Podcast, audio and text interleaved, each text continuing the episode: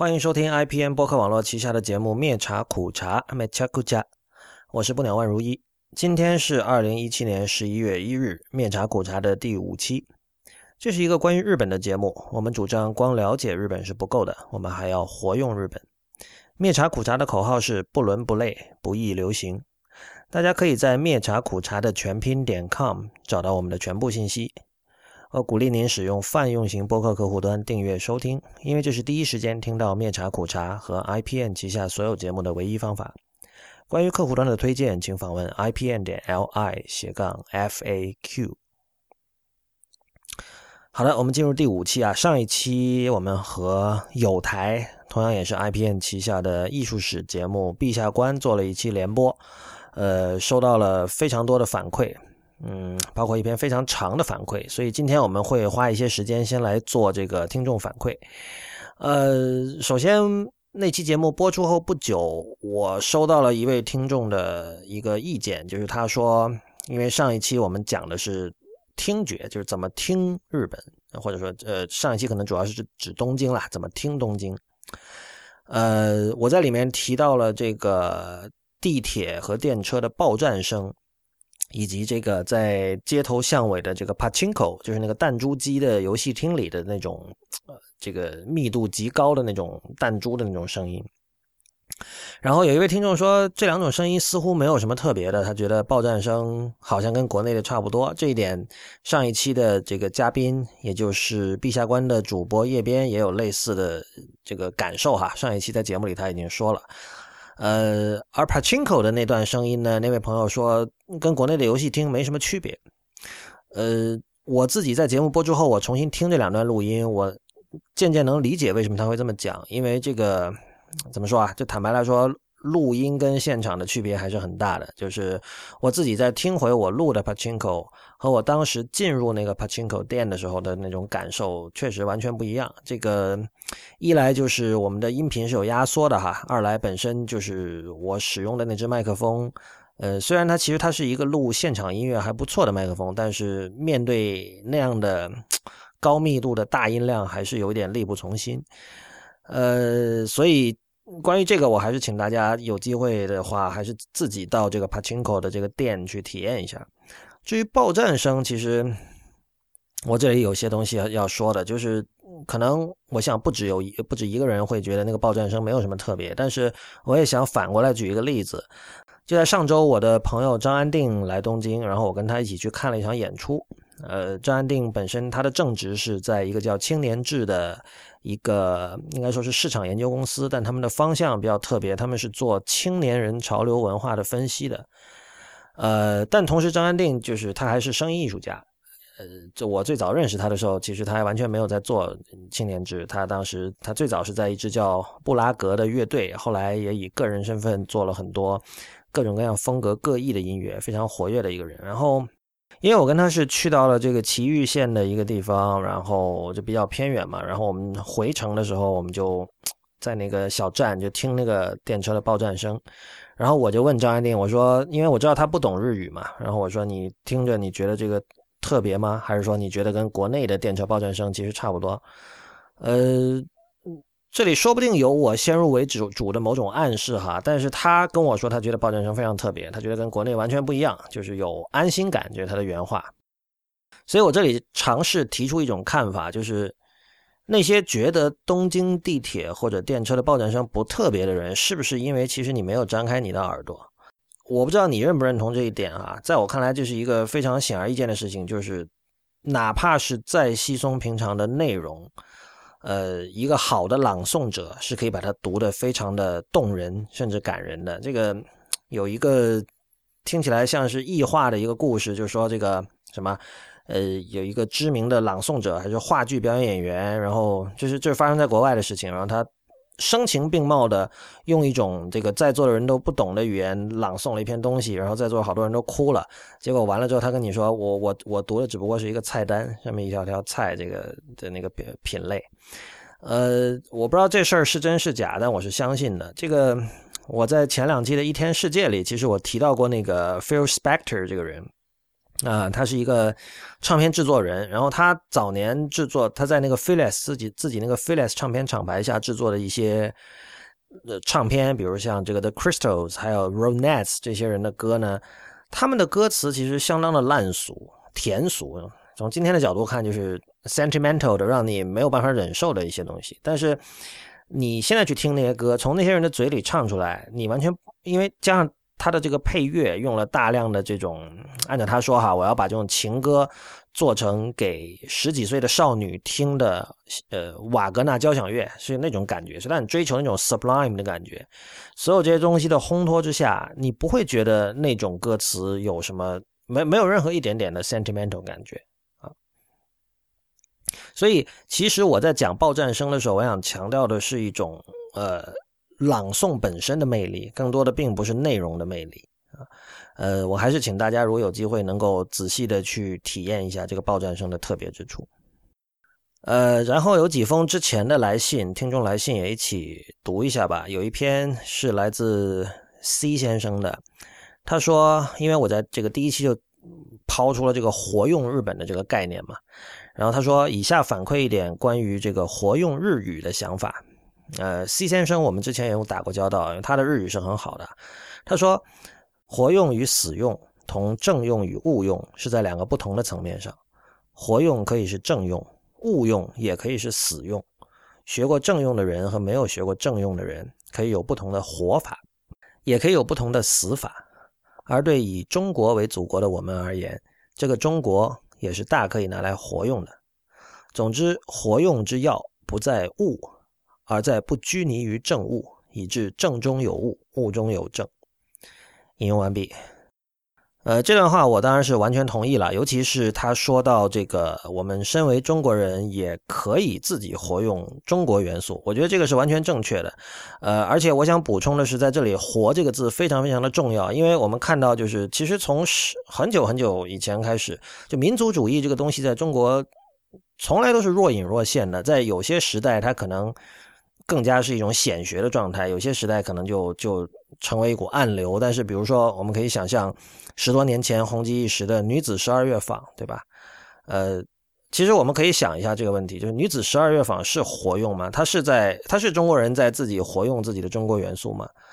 呃，我这里先不给答案啊。然后还有很多别的例子，包括现在我们知道，就是我们国家是要求说啊，我们要重视我们的。民族传统文化，对吧？我们要要复兴我们的传统文化。我觉得这件事情本身从他自己自身而言是没有任何问题的。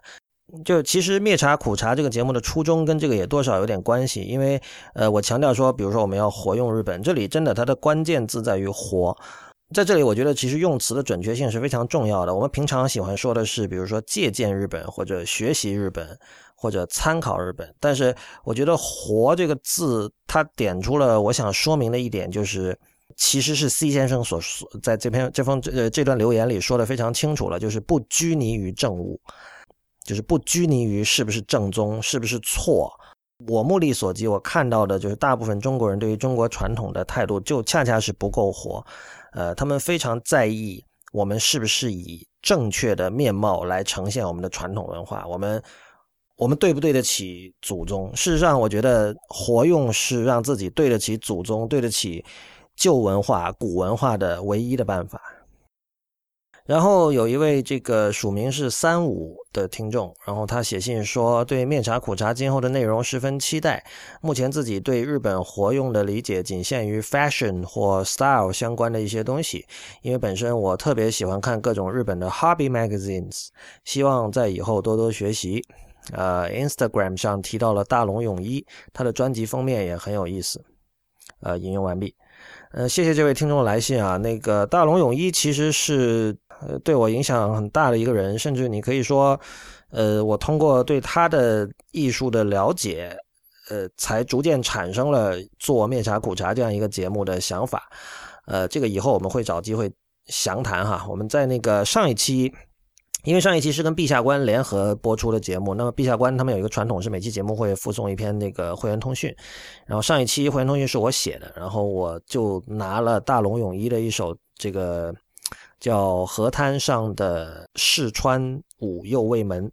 嗯，作为这个一个分析的一个切入点。嗯，有兴趣的话，大家可以去看，我也会把那篇文章的链接放在本期的这个相关链接里。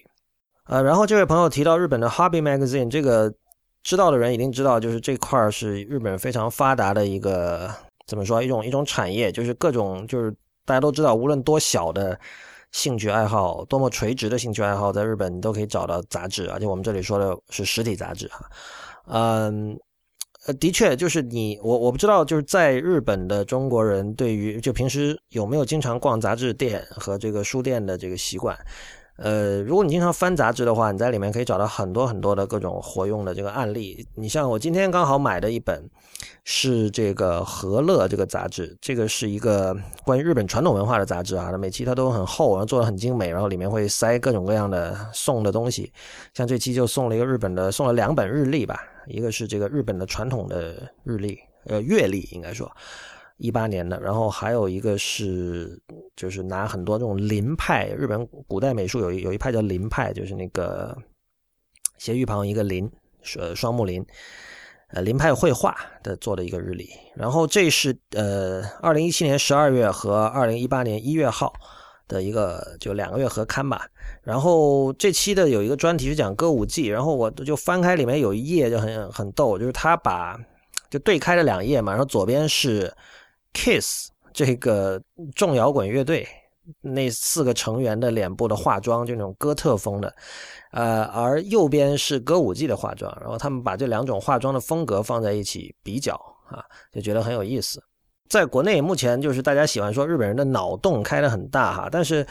在我看来，这其实恰恰是他们就是已经把这个对西洋文化的爱好已经深入奏理的养成了一种习惯了。所以他他才有可能从这两个貌似风马牛不相及的东西之间找到联系，呃，所以这个我还是推荐大家就是多看一下各种各样的，尤其是这种呃文艺类的杂志。日本这一类的杂志现在还是应该说至少在内容上还是相当的有冲劲的。呃，说到杂志，刚好今天那个我很特别喜欢每期必买的一本叫《广告》的杂志。呃，出我今天买到它最新一期啊，然后很巧，因为我在上一期的这个密萨苦茶讲到了日文的象声词啊，然后这期的这个广告，它的主题叫奇奇怪怪的世界。这这个杂志很疯的，它是几个本身是广告业的人，然后他们业余做这样的一本杂志，就是整个杂志的这个视觉风格，还有整个这个编辑方针都很有这种呃 zin，就是地下杂志的那种感觉，但比地下杂志要好像稍微精美一点。然后它主题都很很疯狂，很放得开，呃，不会受任何的这个拘束啊。包括那个以前我看他们那个每期他们有一个编辑方针，编辑方针这里选几条跟大家说一下，就比如说他说有一条叫必须对于编辑是一种肉体劳动这件事情有自觉，然后还有一条是说，呃，如果有人说我们的这个风格或者样子实在不像大人。就是不是日，因为日日本特别这个在意这个大人这这个这个东西，就是日文叫 otona 就是 otona 被称被视为一种特别怎么说啊，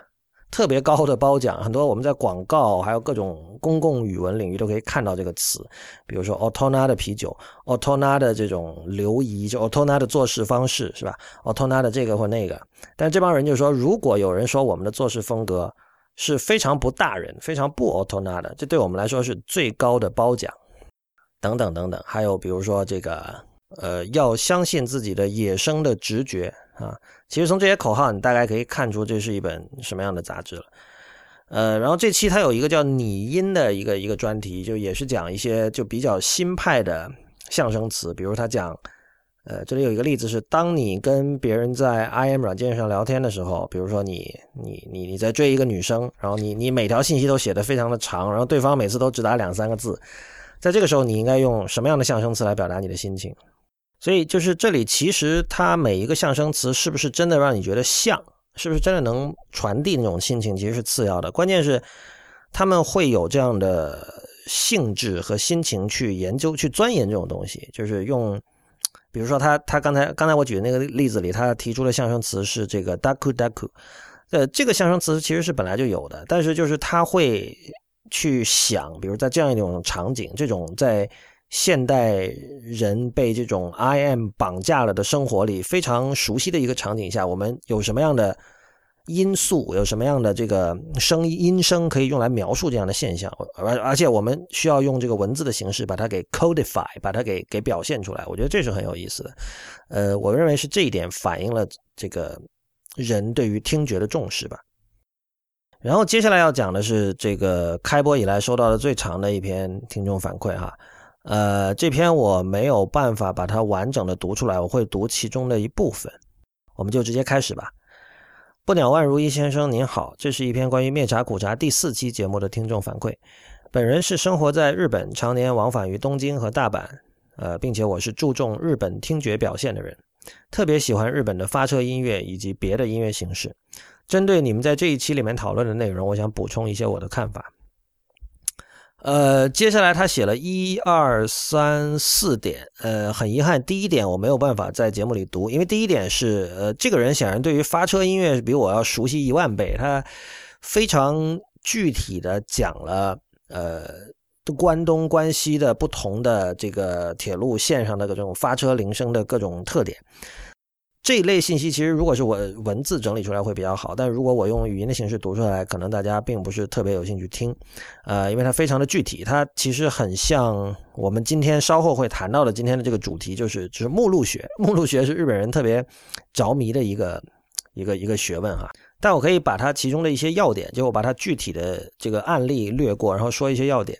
这位朋友写道，关于节目中提到的这些音乐是不是很用心制作这点。确实，他们请了不少专门的公司制作，比如最早的雅马哈公司，以及之后一些专业的，比如说日本电音株式会社、东洋 Media Links 株式会社、无感工坊等等。所以这就存在一个很有意思的活用了。我们国内引进日本高铁技术的同时，也把这种技术带入了国内。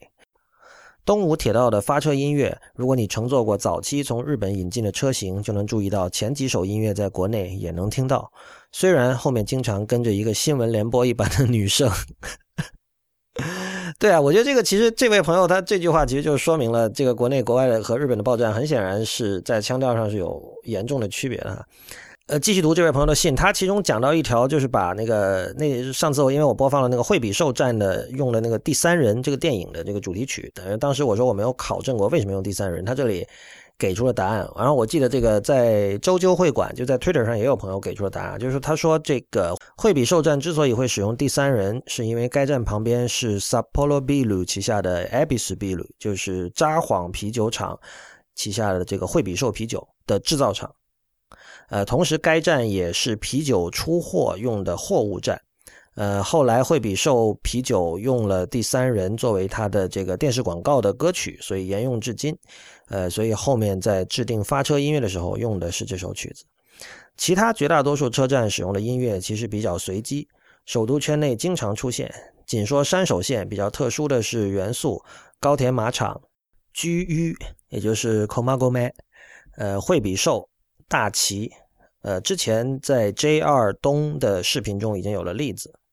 对，大家已经可以看到，这位朋友对这个日本的这个电车的发车旋律音是有非常具体的了解。呃，中间有一段我就跳过了，最后他讲说这个就是他的第来信的第一部分哈。呃，我直接读最后一段，他说最后推荐阪急的发车音乐，这是我之所以喜欢上这个东西的源头，当中的京都线发车音乐实在是太吸引人。取名叫古都的 image，就是古都的古都印象吧，或者古都的形象。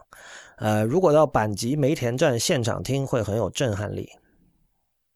对于发车音乐本身的存在，我觉得并不需要过于附会。就算是北京的某个车站传来崔健也好，我爱北京天安门的音乐也好，东方红也好，也不过是个象征意义，多了一点生活的乐趣和玩味。对于每天挤地铁的通勤人群来说，这个真的只是一个我要赶紧上车的标志罢了。呃，由于这位朋友的信非常的长，而且涉及很多这个具体的细节，我这里就不把它呃全部读出来了。不过我想读的是他最后的部分提到了一点哈，就是关于我在上一期提到的这个所谓“乱中有序”或者说“序中有乱”，呃，东京的这样的一种状态。呃，这位听众说，我赞成东京有这样的混沌，在东京你总能听到安静的街道走来一个宣传车，也能听到警车的啸叫，还有一群暴走族的引擎声。在涩谷新宿的街头的电视也传来一些声音，我有一种日本人只是讨厌嗓子里发出的声音，而不讨厌喇叭里发出的声音一样的感觉。呃，Pachinko 店最让人震撼的就是你在它的门口隔音玻璃门打开的瞬间，你会惊讶于里面的音量是如此之大。弹珠发射之后模拟的撞击声，夹杂各种高频的音效，一块只能让抽烟族们自由放自由放送的场所。我一直觉得在这种地方打工比在 Labu Hotel 就是 情人旅馆打工还要更艰难。当然，这些店也只能开到晚上十点四十五分。呃，所以就是因为这位听众他在开头说了自己对听觉表现是比较重视的，所以你可以看到哈，就是我我相信，如果你到现场去听 Pachinko 的声音，一定会感到震撼的。呃呃，这位朋友提到另外一点，就是说，他说这个他感觉日本人似乎只是讨厌肉嗓发出的声音，但是并不讨厌喇叭里发出声音。我觉得这个非这句话其实非常切中要害，就是这个是也是我一直强调这种人性的进化的速度的一个表现吧。呃，比如说我们。在中文世界的讨论，我们经常看到我们会重视自然感，比如说我们说谁谁谁的化妆不自然，或者谁谁谁唱歌不自然。然后相反，我们会觉得，当我们看到一个东西是自然，就是所有的这里个这里的自然都需要加上引号哈。当我们看到一个被呃认知为自然的东西的时候，我们天然的认为这是一个一个正面的一个特点，这是好的，它比不自然是好的。呃，换言之，肉嗓一定是比机械好的。呃，经过了机械或者软件处理的声音，一定是不如天然的肉嗓的。哪怕两种声音，你是看你是听不出区别的情况下，如果你知道说这个是天然做出来，你会觉得哦，这个是这是真的啊，机器做出的东西是假的。呃，坦白说，我觉得这是一种呃缺乏进化的表现，因为就是说，这个机器对于今天的这个人生，对于今天的世界的这个这种渗入、这种渗透，已经是。你根本躲不开的，而且也没有办法否认的。所以在在这种情况下，如果你还是坚持说，在这种前机器时代、前机械时代的生的的生活或者存在状态才是真的，才是美的，才是好的，那你会很分裂的。就是在那种状态下，我觉得你你会你整个人相反才会变得更加的不自然，更加的不天然。呃，这点以后有机会应该我们会在节目里继续具体的来谈这个问题的哈。呃，这位朋友的信写到最后，我才意识到他和我们的一位朋友叫 HB，他有一个播客叫《人间指南》。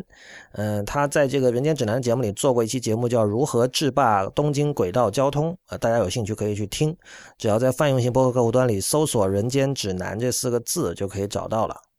非常感谢这位朋友这封非常长的来信哈。呃，如果大家有兴趣给灭茶苦茶呃提意见或者建议或者。简单的反馈或者任何的感想，呃，可以写 email 到灭茶苦茶的全拼 at ipn 点 li，也就是灭茶苦茶的全拼 at ipn 点 li。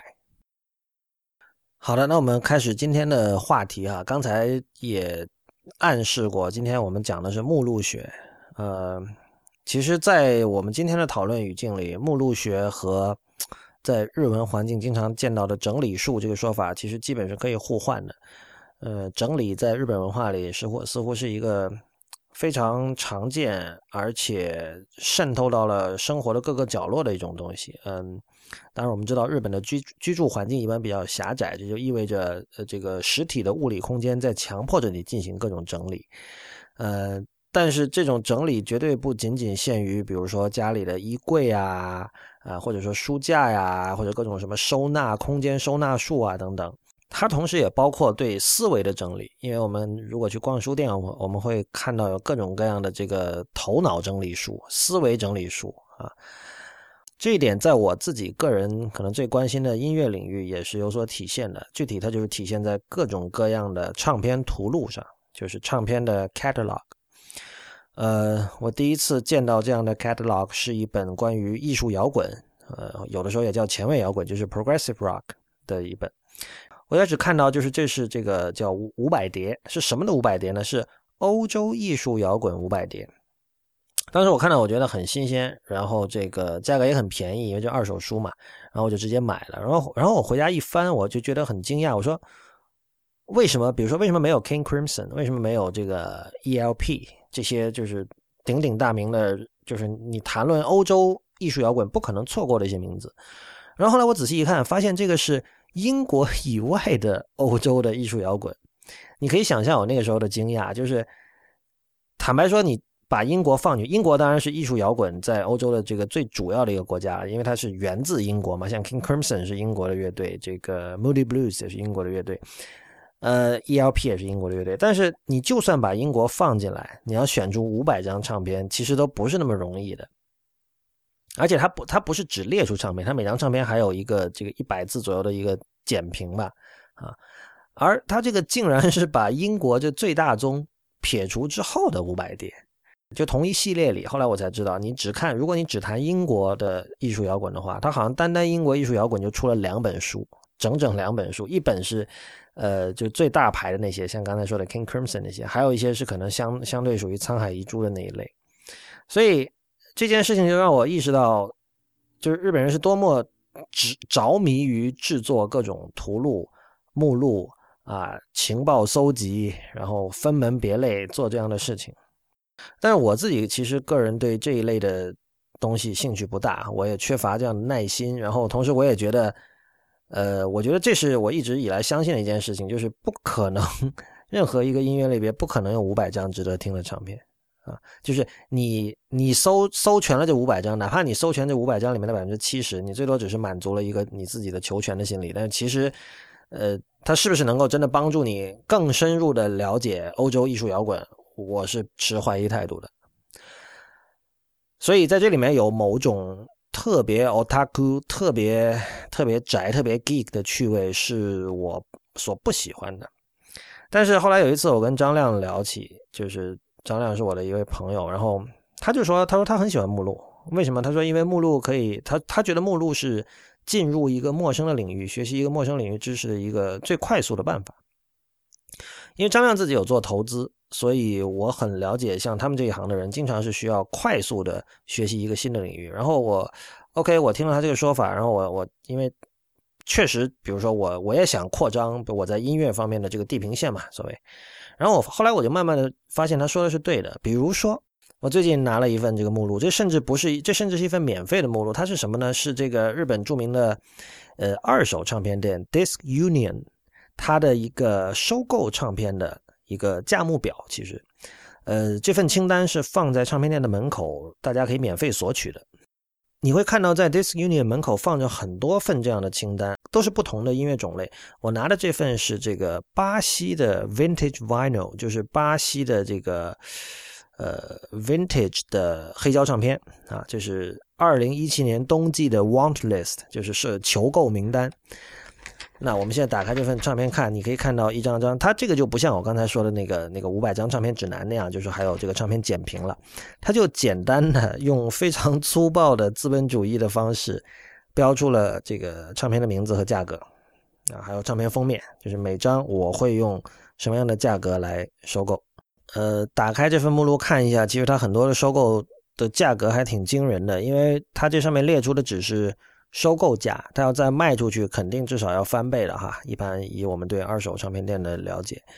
呃，当然我们也知道日本人对于这个唱片的版本啊，还有这个品相的要求也是非常苛刻的。很多时候它需要是出版的第一版的唱片，呃，同时可能外国人也非常头疼的一点就是日本人非常着迷于那个 OBI，就是 OBI 其实是放在 CD 的和这个。呃，黑胶唱片侧面的一个侧侧腰封，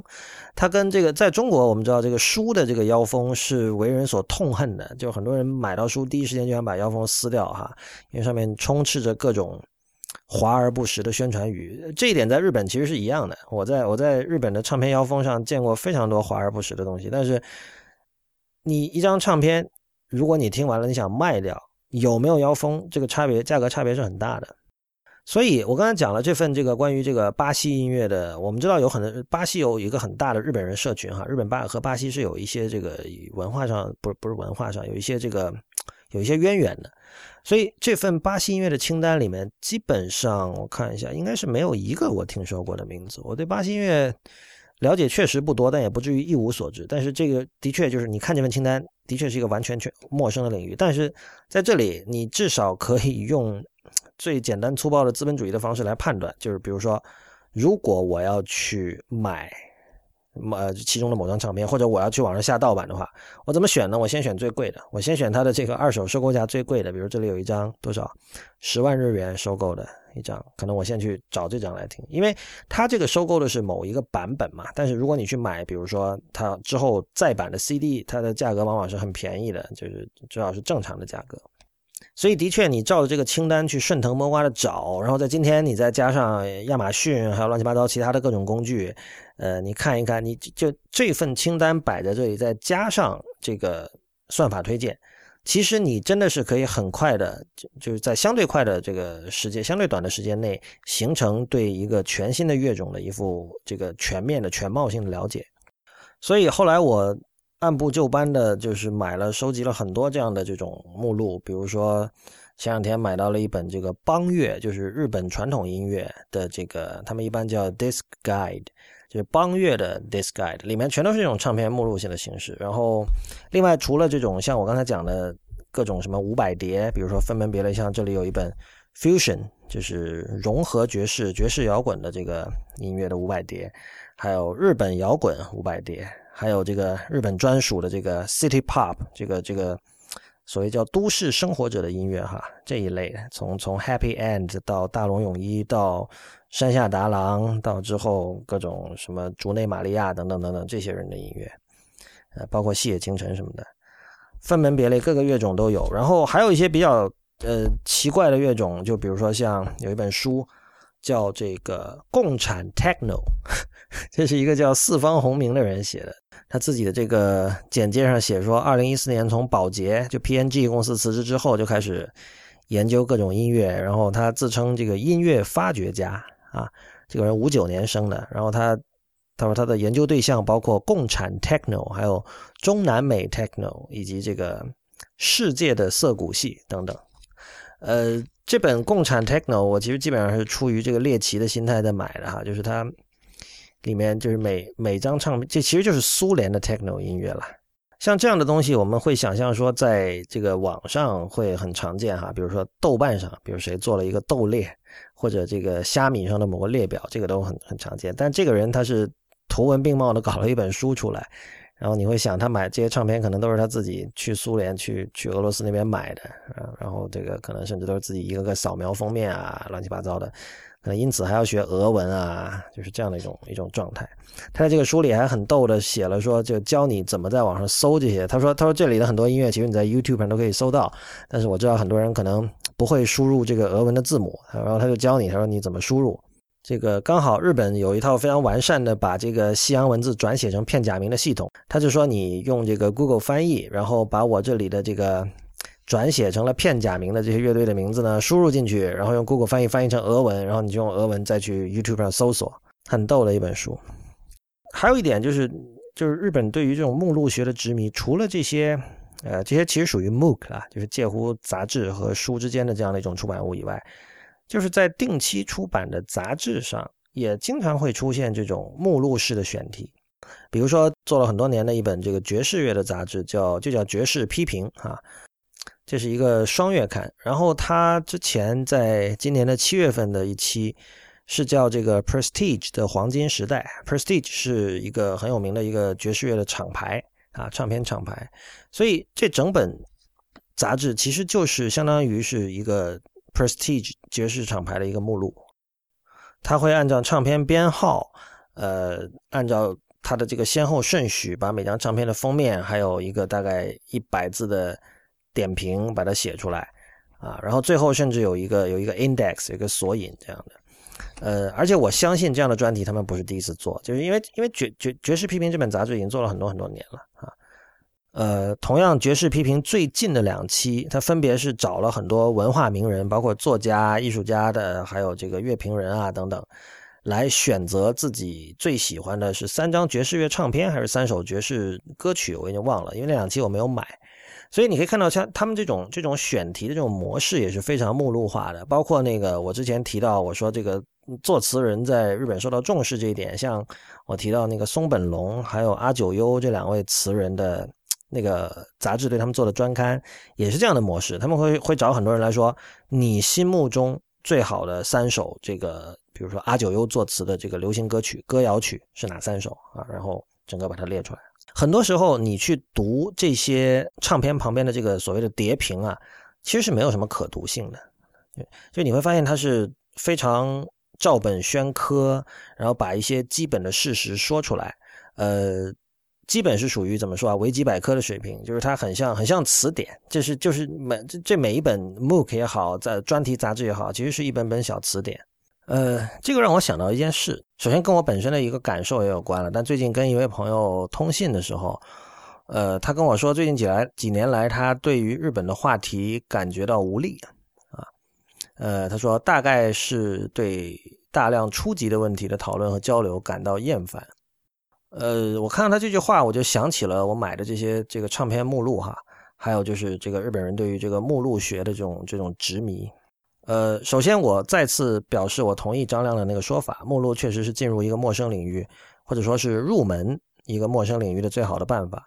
呃，同时这里我也想提出我的另外一位朋友，就是李楠，呃，就是魅族的李楠，因为他之前在日本待过十年的时间嘛，然后他以前跟我讲，他说日本是没有所谓高端的，这什么意思？就是日本人对于教学这件事情非常的看重，而且他无论任何领域，他希望。在教人的时候，要做到哪怕对方是一个白痴，也能够很快的学会。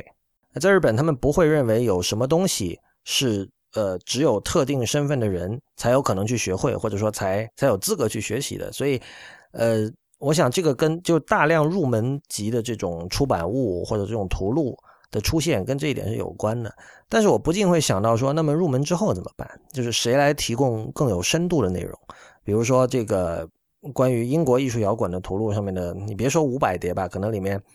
因为他他会用这个唱片封面的尺寸来暗示这个唱片的重要程度嘛。那假设说里面唱片封面最大的那些唱片我都听过了，啊，对于我现在，比如说我个人来说，现在就是这样的状态。我很早之前英国艺术摇滚的重要的经典作品我基本都听过了。那么接下来怎么办？就假设一个人处在这样一个状态的话，接下来怎么办？在这个时候，我就感觉到了这样的一种出版生态，或者这样的一种呃，以整理术的心呃心态面对艺术和面对音乐的心态，它的呃这样的一种 approach，它的不足之处，就是我会意识到，如果我需要对某个领域有深挖的兴趣，我可能还是要去英文的世界找。这里当然做一个免责声明哈，就是。呃，对于日本的这种各种论述，我的接触是非常非常有限的。目前，呃，绝对其实是没有资格做刚才的那样的判断的。但是这个确实是我，我我没我不能做理性的判断，但是这是我的一个非常直觉的感受。而且我对这种感受，就它肯定不是没有由来的。所以我暂时我也把这个观点抛出来，在大家如果有不同的意见，也欢迎争鸣哈。呃，我们知道，其实很多日本的音乐人他是非常。不愿意去谈论自己的音乐的，这个在各种领域都是如此。或者说，呃，他愿意谈论的东西非常的具体，呃，非常的有限，有很多禁区。呃，这种禁区可能未必是通过某种呃外部的规则的设定来达成的，而是通过某种不成文的呃气氛啊，一种不成文的社会一种 social norm 来来来规限的。呃，但我觉得这件事情也有一个好处，就是如果说呃日本的音乐人本身不愿意去直接的对音乐进行特别具体的分析，这恰恰其实是留给了外部的观察者和外部分析者一个非常大的自由，就是你可以根据呃自己的 agenda 去非常自由的去去想象、去活用呃这些东西。呃，这里有一个例子，就是这个 Julian Cope 这个英国的音乐家。和这个也可以说是音乐史家吧，因为他写过两本书，一本叫这个 Crowd Rock Sampler，一本叫 Jap Rock Sampler。就是前一本是讲这个德国的 Crowd Rock 这个类别的，后一本其实是具有开创性意义的一本书吧，就是他比较早的讲了日本六七十年代的呃迷幻摇滚和地下音乐。比如包括这个就被称为裸体集会的这个乐团，比如说像外道这个乐团，呃，比如说像陈信辉这帮人，呃，这个这个华裔，但他应该是在日本出生长大的一个这个吉他手，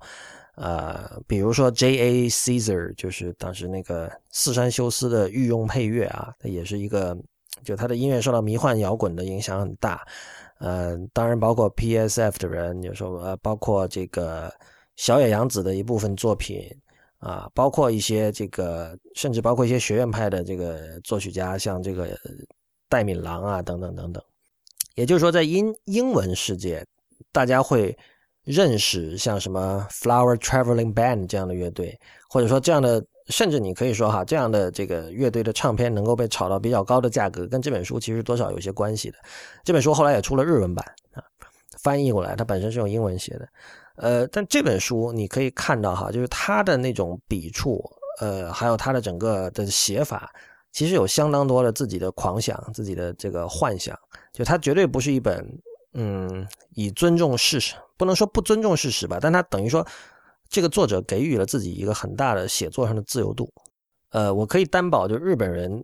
面对这本书的时候，他会觉得说，我们心目中的，比如说 Flower Travel Ban 不是这样的啊，这是这是一个。如果是放，如果搁中国的话，大家可能会说这是一个老外的译音啊。日本人可能话说的客气一点，但其实意思是类似的。但我觉得这个是 OK 的，就是呃，Cope 的这本书不是一本呃也肯肯定不是严肃的学术著作，这是肯定的。但它有它的开创性的意义，包括我自己也是通过它最初认识了六十年六七十年代的一些一些一些迷幻摇滚乐队，日本的迷幻摇滚乐队。呃，说回这个日本的这种。目录学就以至少在这个音乐的领域哈，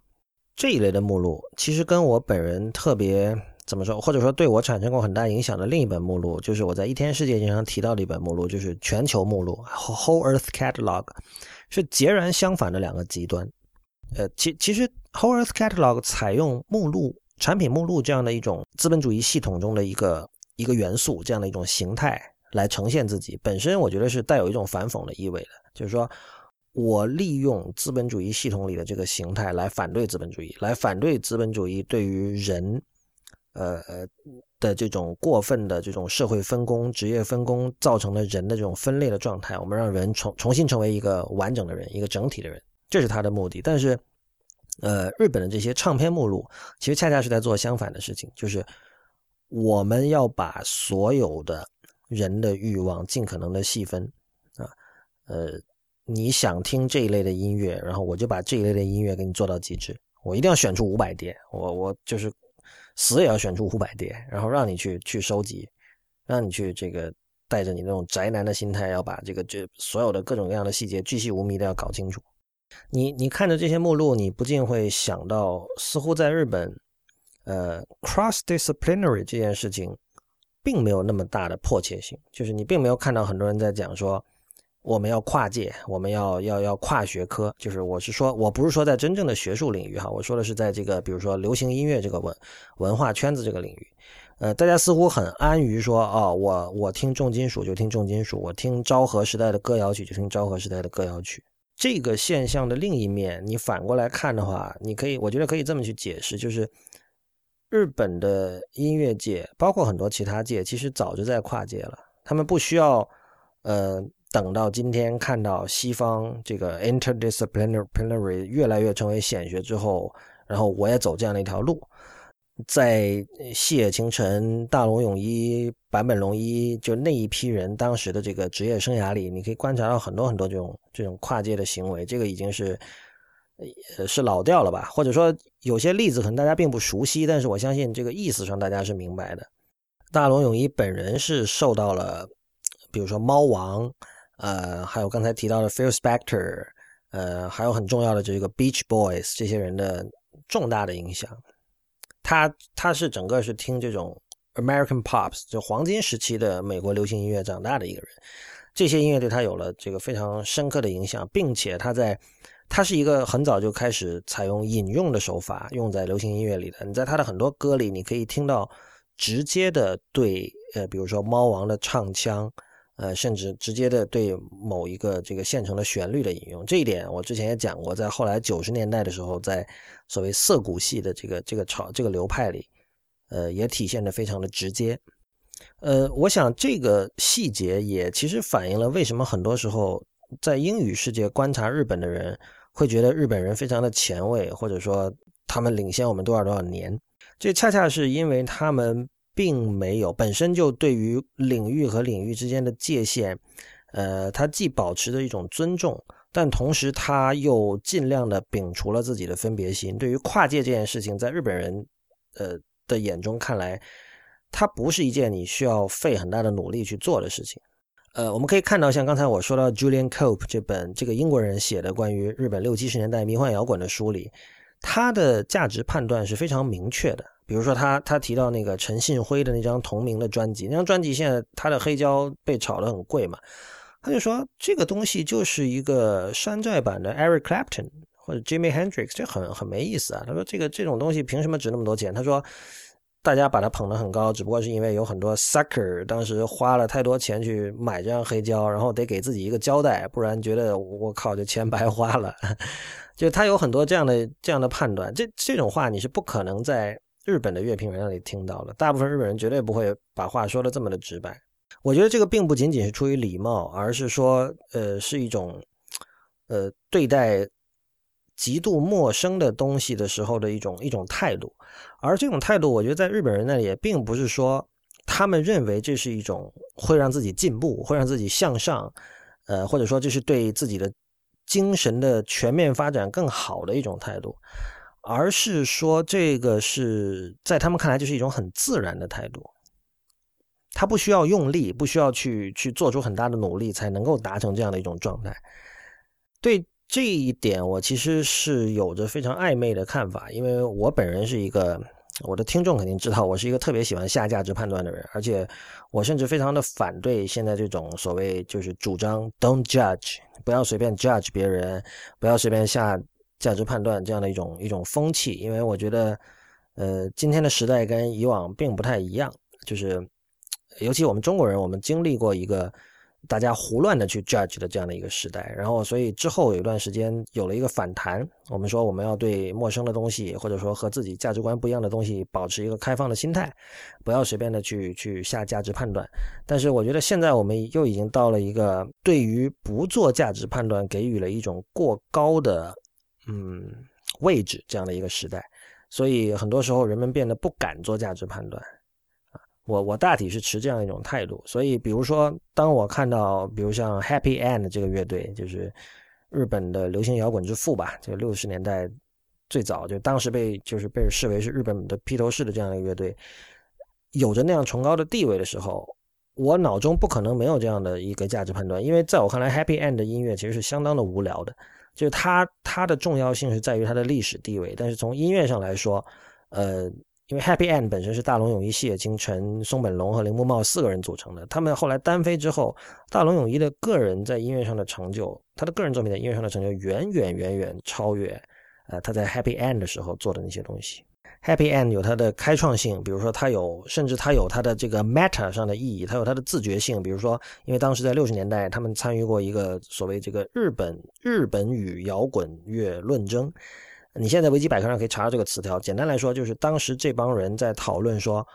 我们能不能用日文来，日文适不适合唱摇滚？所以大家听了觉得这个似曾相识哈，就好像中文也有过这样的讨论，只不过可能不是说摇滚，而是说说唱。有人说这个中文的这个语音腔调可能不适合说唱，其实就是这都是扯淡，就是没有什么语言天然说不适合什么东西。所以 Happy End 当时他那几个成员都参与了这个讨论，而且后来他们身体力行用自己的作品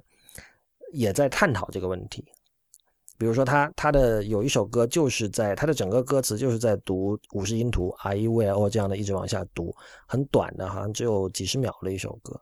所以你可以看到，他就那个时候他们的很多这个专辑里的歌已经不只是纯粹的音乐，它同时你可以说它是一个 essay，他在试图说明一个 idea，他说明在试图传达一个 message。这种状态其实跟同时代的呃美国流行乐相比也是非常前卫的。就是那种一个艺术作品对一个艺术物件对于自己本身的那种意识，就我刚刚提到的 meta，他他他意识到了自己，他有反求诸己的那样的一种感觉，就是他是这个作品本身不只是关于某个东西，它更多的也是关于关于自身的。所以当我看到像就就 Happy End 是一个很典型的例子了，就是我看到他在日本的这个目录学的世界里的位置，但是我没有办法。阻止自己做一个价值判断，就是在我心目中，其实他的地位是不高的，就至少他的艺术价值是不高的。简单来说，我觉得日本的这种目录学的倾向处于一种呃能入但不是特别能出的状态，就是它会让你很容易投入任何一种音乐类型。比如说，我我拿了一张这个巴西音乐的采购清单啊，这个这个这个二手唱片收购清单，然后根据上面的价格的高低，我就可以很快的进入这个领域。然后辅以一些其他的工具，辅以我自己的这种这种专注的聆听，对吧？但是你，我觉得对于任何一种艺术种类，你跳出来的能力也是非常重要的。呃，就是你你钻进去了之后，你如果出不来，你能看到的东西，你的时间窗口又会变得非常的有限。所以最终你的对事物的看法会变得跟任何一个潮流中的这个小圈子、这个小团体内的人的看法非常的一致。这个其实本质上跟艺术是恰恰相反的一种一种东西，呃，所以这个就是我对于日本的目录学的一个很基本的看法。呃，我以上说的大体还是局限在这个音乐目录、唱片目录的这个领域。肯定日本还有各种各样的其他的目录。如果就是大家对我的说法有不同的意见，也欢迎来信，呃，大家一起探讨。来信请寄灭茶苦茶的全拼 at ipn 点 li，灭茶苦茶的全拼 at ipn 点 li。好的，那么今天的第五期灭茶苦茶就到此结束，谢谢大家的收听，我是不鸟万如一，这是一个关于日本的节目，我们主张光了解日本是不够的，我们还要活用日本。大家可以在灭茶苦茶点 com 找到我们的全部信息，我们鼓励您使用泛用型博客客户端订阅收听，因为这是第一时间听到灭茶苦茶和 IPN 所有节目的唯一方法。我们在新浪微博叫 at 灭茶苦茶四个汉字 IPN，在 Twitter 和 Instagram 都是叫灭茶苦茶的全拼。同时，也欢迎您收听 IPN 博客网络旗下的其他精彩节目：一天世界、太医来了、陛下观、无次元、硬影像、流行通信以及时尚怪物。我们下期见。